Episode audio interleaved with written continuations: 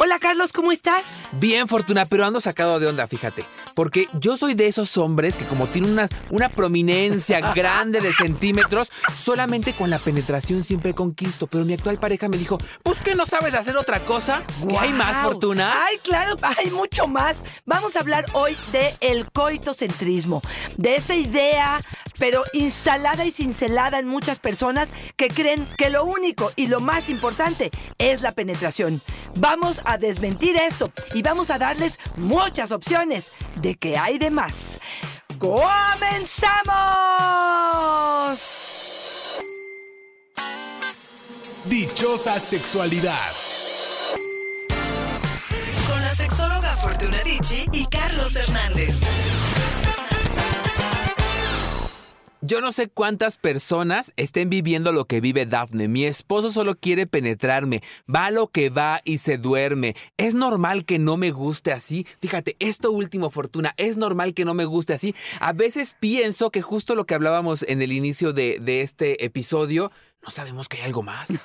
Pensamos que la penetración es lo único. Claro. Y los hombres nos hemos enfocado tanto en la Exacto. penetración que solamente nos enfocamos en el tamaño gigantesco de nuestros genitales o chiquitín de nuestros genitales y las mujeres solo en recibir y entran en conflicto cuando esto ya no causa placer, ¿no? Claro que sí. Fíjate que yo creo que esto es lamentable y tiene que ver con educación, Carlos. Tiene que ver con no entender cómo funciona la respuesta sexual femenina y masculina, donde hemos depositado todo en los genitales y todo en la penetración, siendo que la penetración, de forma muy general, te diría, sirve para procrear, para dejar el semen dentro de la vagina de la mujer y que ésta se convierta en un bebé. Fuera de eso, es uno más de los elementos tan amplios que podemos tener para gozar de la experiencia erótica. Fíjate, hace poco escuché en Imesex hicieron un estudio donde dijeron cómo sienten más placer el orgasmo hombres y mujeres. Y te voy a decir solamente los número uno de los dos. En hombres heterosexuales mencionaron que la penetración es un máximo placer. En mujeres heterosexuales, la masturbación individual.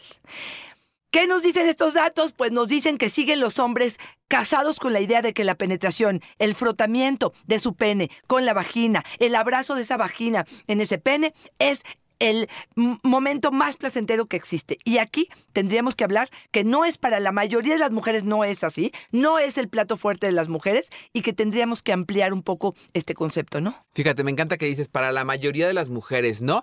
Y a veces pienso que también debería ser mm, para la mayoría de los hombres tampoco, porque llega un momento en que el pene puede perder eh, dureza, ya no puede estar tan erecto por alguna cuestión de salud, por la edad, porque también a lo mejor duramos mucho, duramos poco y entonces nos enfocamos en esto y entramos en estrés. Fíjate cómo vale mucho la pena también replantearnos en qué estamos poniendo nuestro placer. Pienso que el coitocentrismo va en mucho ligado al falocentrismo, ¿no? A poner Exacto. en el centro el pene como el centro del placer. Esther nos dice, yo recuerdo que mi mamá me decía que un día me le iban a meter.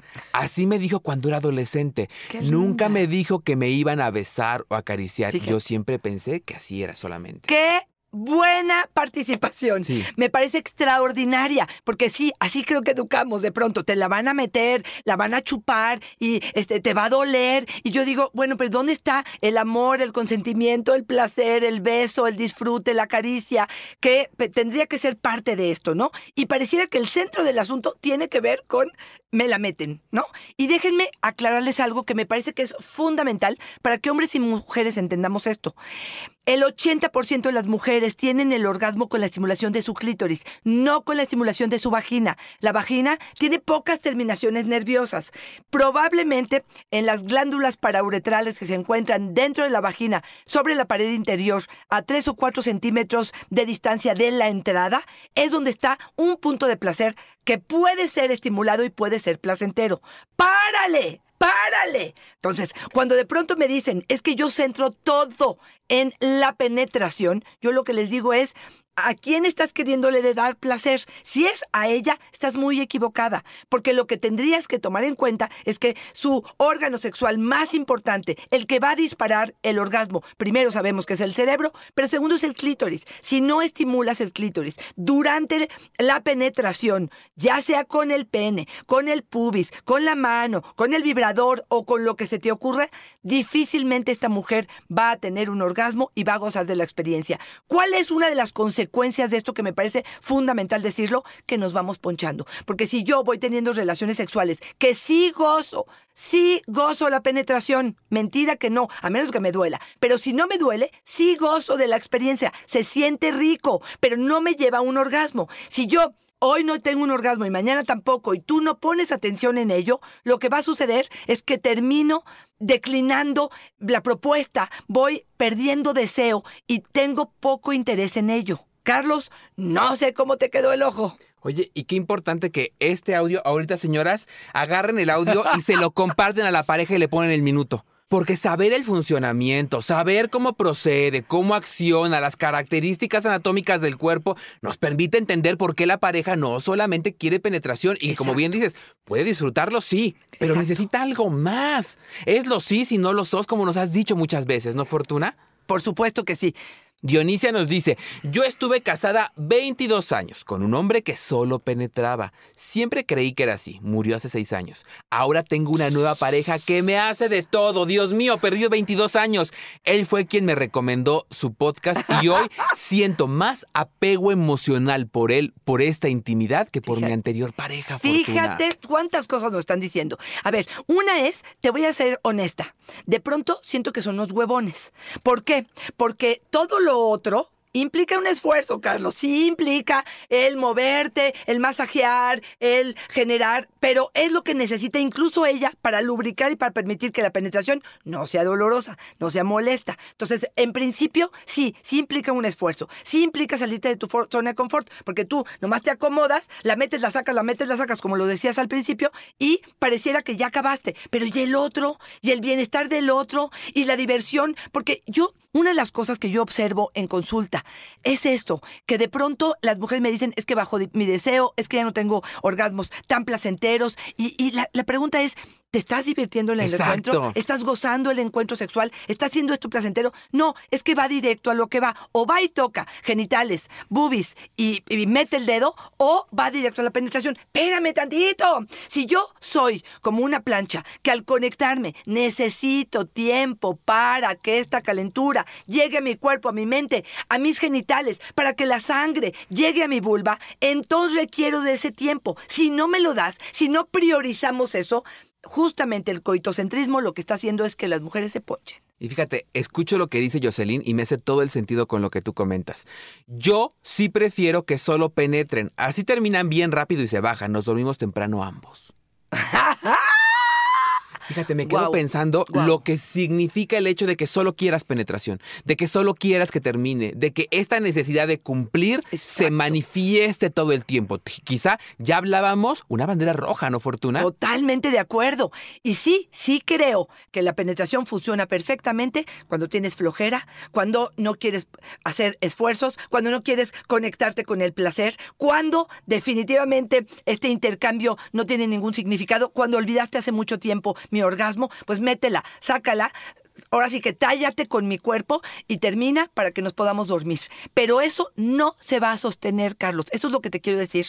A menos de verdad que seas tibia, tibia, tibia, tibia, creo que en algún momento vas a decir, no, ya no te presto ni siquiera esto. ¿Por qué? Porque me canso, porque, porque yo no estoy obteniendo ningún beneficio. A lo mejor el beneficio es que el otro no se enoje, que el otro no se vaya. Pero ¿no crees que el otro siente que lo que están haciendo es de flojera, que realmente solo lo que me está haciendo es prestar el cuerpo, que no está involucrada, que no prioriza, que le da lo mismo?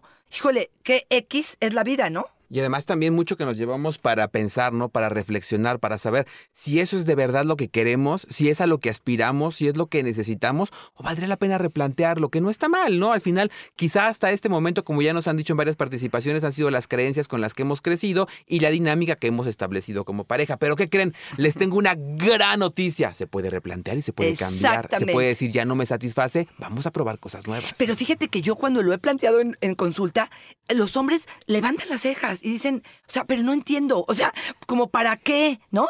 ¿Qué, qué es lo necesario? Fuera de hablar del placer de ella, como que ponerte a hacer sexo oral y masaje, les da flojera, pareciera que no es parte. Y, y- y aquí creo que es importante entender que mientras más excitación pero menos rápido venga el orgasmo, más placer habrá. No sé, estoy siendo clara, lo voy a repetir.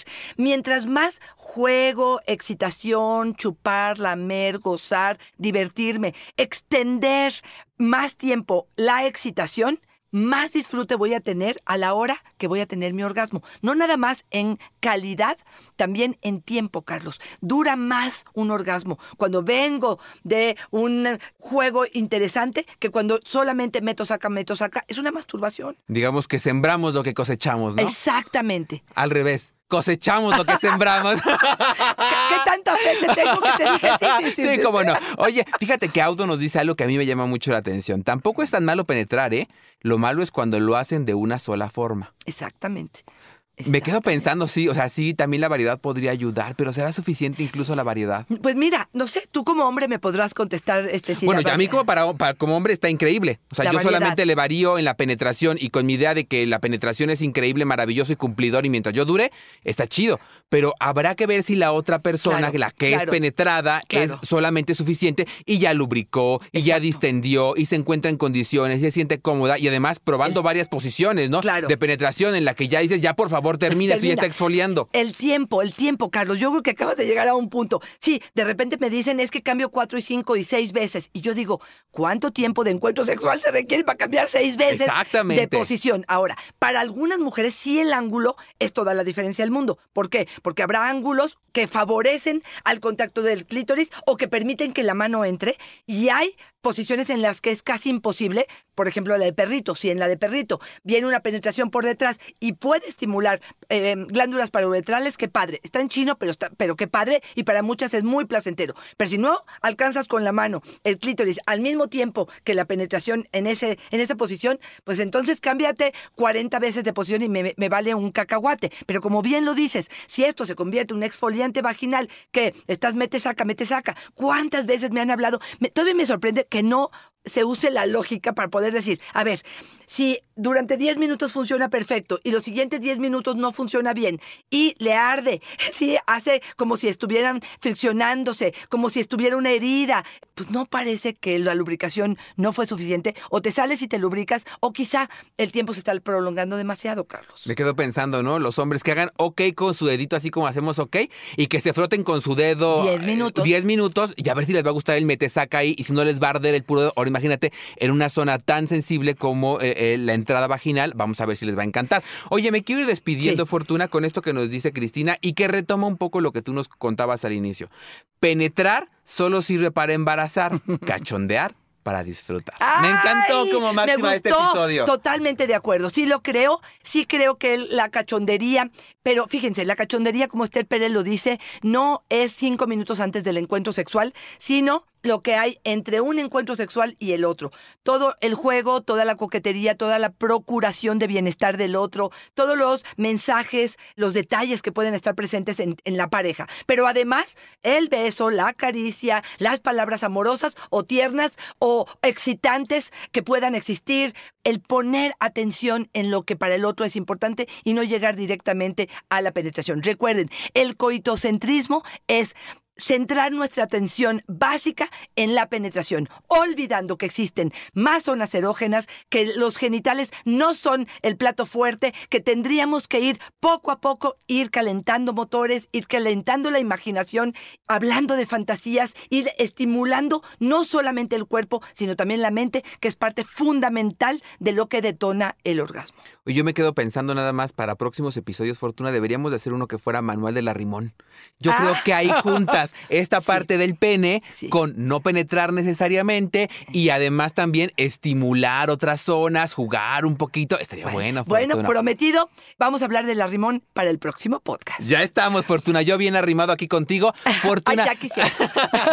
si nos damos cuenta, Fortuna, que tenemos ahí un tema que debemos trabajar en el vínculo sexual, pero también en el de pareja. Ojo, el de pareja es bien importante. A veces dicen, ¿por qué está tan mal la cama? Dime cómo está tu vida en pareja. Exacto. Dime cómo anda tu vínculo, si lo están cuidando, si están trabajando en él, si tienen cuentas pendientes, si notamos que tenemos cuentas pendientes y no estamos disfrutando, ¿nos puedes echar la mano? Totalmente de acuerdo. Arroba Fortuna es mi Twitter, Fortuna Dichi Sexóloga es mi Facebook y en Instagram me consiguen como Fortuna Dichi. A veces una sola se- sesión puede iluminar la relación porque podemos tocar temas sensibles que entre ustedes ya no se escuchan, ya no escuchan lo que el otro tiene que decir y a veces un tercero puede hacerlo más evidente. Carlos, a ti, ¿dónde te encontramos? Ahí me encuentran en Facebook como yo soy Carlos Hernández, en Instagram como El Sexo con Carlos, en YouTube como Háblame Claro Fortuna. Estoy listo. Estoy listo para el arrimón que nos vamos a echar dentro de ocho días. Bueno, pues atentos a ello. Bye bye.